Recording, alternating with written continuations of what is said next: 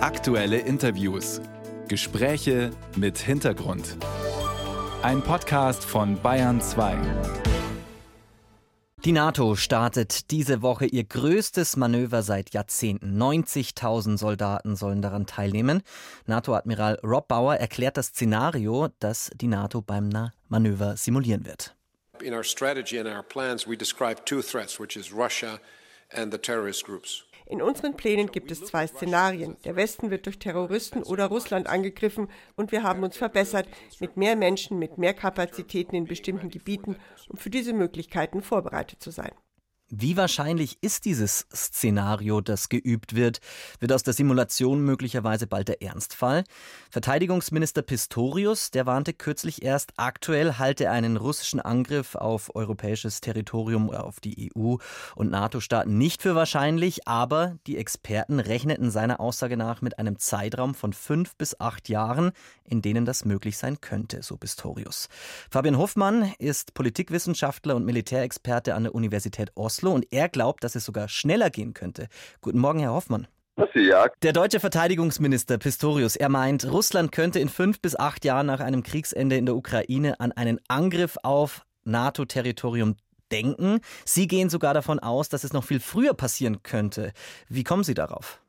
Ja, ich denke, dass äh, zwei Komponenten spielen da eine wichtige Rolle. Das eine ist natürlich die Fähigkeitslage der Bundeswehr und der NATO allgemein im Moment die nicht da ist, wo sie sein sollte. Und ich glaube einfach, unser schwaches militärisches Profil, wie wir es gerade aufweisen, könnte tatsächlich Russland dazu verleiten, früher etwas zu tun, als ähm, uns eventuell lieb ist. Und das andere ist eben die russische Militärstrategie oder davon, ähm, wenn man davon ausgeht, wie die Russen tatsächlich die letzten ein, zwei Jahrzehnte darüber nachgedacht haben, einen Krieg mit der NATO zu führen, ähm, da wird ganz schnell klar, dass Russland überhaupt nicht darauf angewiesen ist, konventionell ein großes Kräftegleichgewicht mit der NATO herzustellen.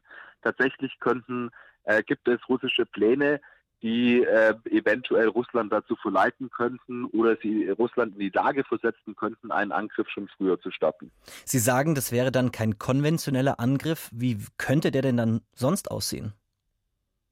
Genau, also die russischen Entscheidungsträger und auch die Militärplaner, denen ist schon seit Jahrzehnten bewusst und vor allem jetzt eben nach dem äh, Krieg in der Ukraine, wo Russland ja jede Menge militärisches Equipment und Personal verloren hat, dass ein langer, langjähriger konventioneller Krieg mit der NATO wahrscheinlich nicht gewonnen werden könnte.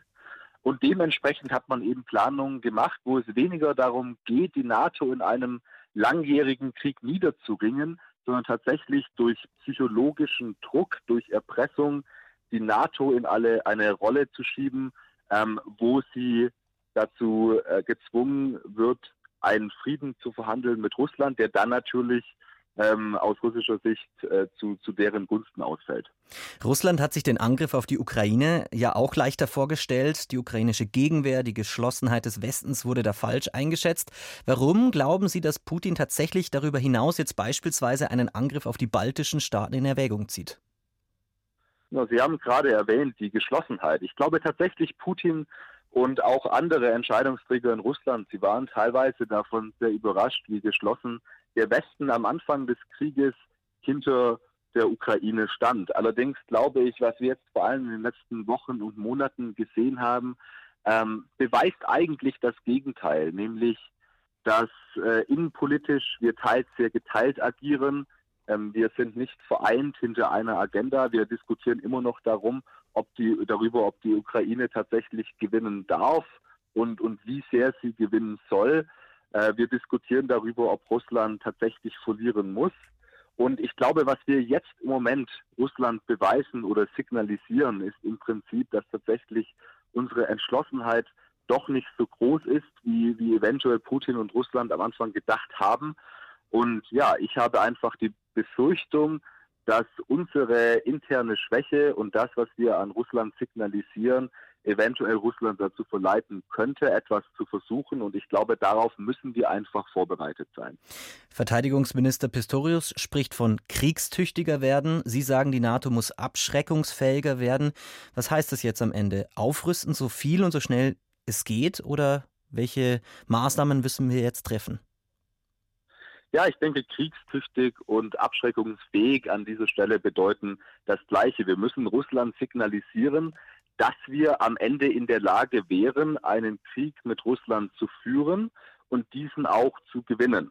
Und weil eben Russland nicht davon ausgeht, ähm, einen langjährigen konventionellen Krieg mit uns führen zu wollen, ähm, deshalb müssen wir auch in der Lage sein, diese bestimmten Szenarien, die Russland plant, ganz gezielt abzuschrecken. Und das äh, beinhaltet natürlich die ein oder andere spezielleren Fähigkeiten. Ich denke, Raketenabwehr und eigene Flugkörperfähigkeiten würden hier eine große Rolle spielen. Aber nochmal, es ist enorm wichtig, dass wir vor allem eine Entschlossenheit äh, gegenüber Russland signalisieren.